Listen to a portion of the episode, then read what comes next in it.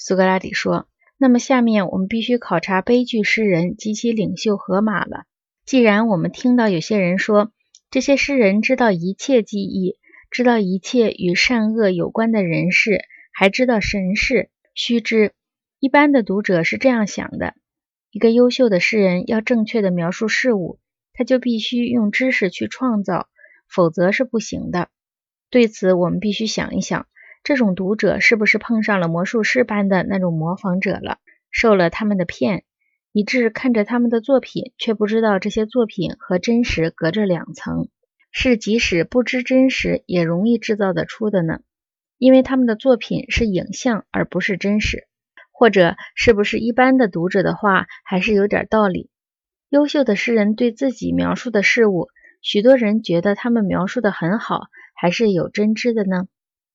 格劳孔说：“我们一定要考察一下。”苏格拉底说：“那么，如果一个人既能造被模仿的东西，又能造影像，你认为他真会热心献身于制造影像的工作，并以此作为自己的最高生活目标吗？”格劳孔说：“我不这样认为。”苏格拉底说：“我认为，如果他对自己模仿的事物有真知的话，他是一定宁可献身于真的东西，而不愿献身于模仿的。”他会热心于制造许多出色的真的制品，留下来作为自己身后的纪念。他会宁愿成为一个受称羡的对象，而不会热心于做一个称羡别人的人的。格劳孔说：“我赞成你的话，他的荣誉和利益一定会同样大的。”苏格拉底说：“因此，我们不会要求荷马或任何其他诗人给我们解释别的问题。我们不会问起。”他们之中有谁是医生，而不是一个模仿医生说话的人？有哪个诗人，不论古时的还是现实的，曾被听说帮助什么病人恢复过健康，像阿那克勒比斯那样？或者他们曾传授医术给什么学生，像阿那克勒比斯传授门徒那样？我们不谈别的记忆，不问他们这方面的问题，我们只谈荷马所想谈论的那些最重大、最美好的事情。战争和指挥问题、城邦治理问题和人的教育问题，我们请他回答下述问题肯定是公道的。亲爱的河马，假定你虽然是我们定义为模仿者的那种影像的制造者，但是离美德方面的真实并不隔开两层，而只是相隔一层，并且能够知道怎样的教育和训练能够使人在公司生活中变好或变坏。那么，请问？有哪一个城邦是因为你而被治理好了的？像斯巴达因为有莱库古，别的许多大小不等的城邦因为有别的立法者那样。有哪一个城邦把自己的大治说成是因为你是他们的优秀的立法者，是你给他们造福的？意大利和西西里人曾归功于哈朗德斯，我们归功于梭伦，有谁曾归功于你呢？他河马能回答得出吗？格劳孔说。我想他是回答不出的，连荷马的崇拜者自己也不曾有人说荷马是一个优秀的立法者。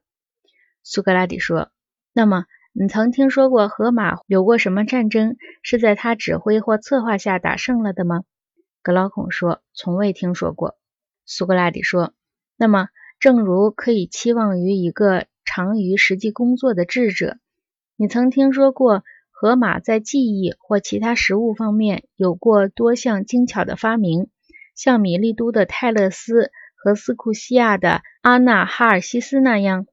格劳孔说：“一向也没听说过。”苏格拉底说：“如果他从未担任过什么公职，那么你有没有听说过他创建过什么私人学校？在世的时候，学生们乐于从游听教，死后将一种荷马楷模传给后人。”正像毕达哥拉斯那样，毕达哥拉斯本人曾为此而受到特殊的崇敬，而他的继承者时至今日还把一种生活方式叫做毕达哥拉斯楷模，并因此而显得优越。荷马也是如此吗？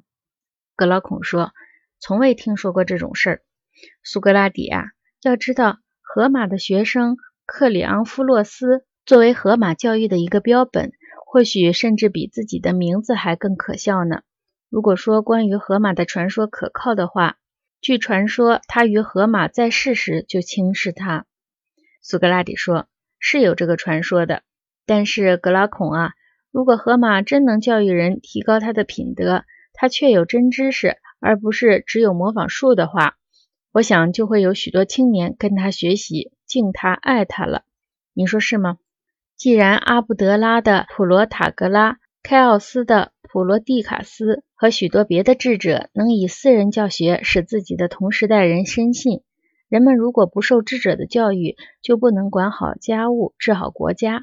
他们靠这种智慧赢得了深深的热爱，以致他们的学生只差一点没把他们顶在自己的肩上走路了。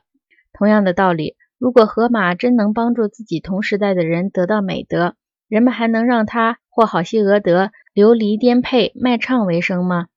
人们会依依不舍，把他看得胜过黄金，强留他住在自己家里的。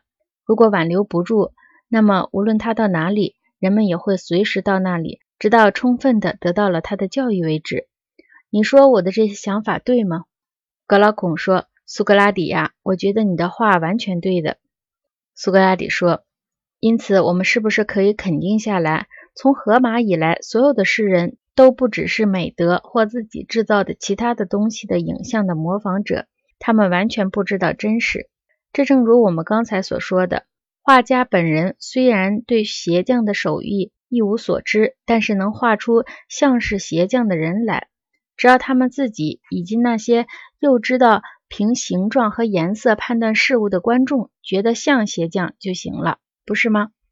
格劳孔说：“正是的。”苏格拉底说：“同样的，我认为我们要说，诗人虽然除了模仿技巧而外一无所知，但他能以词语为手段，出色的描绘各种技术。当他用韵律、音部和曲调，无论谈论制鞋、指挥战争还是别的什么，听众由于和他一样对这些事情一无所知，只知道通过词语认识事物，因而总是认为他描绘的再好没有了。”所以，这些音乐性的成分所造成的诗的魅力是巨大的。如果除去了诗的音乐色彩，将它变成了平淡无奇的散文，我想你知道诗人的语言将变成个什么样子。我想你已经注意过这些了。格老孔说：“是的，我已经注意过了。”苏格拉底说：“他们就像一些并非生的真美，而只是因为年轻而显得好看的面孔。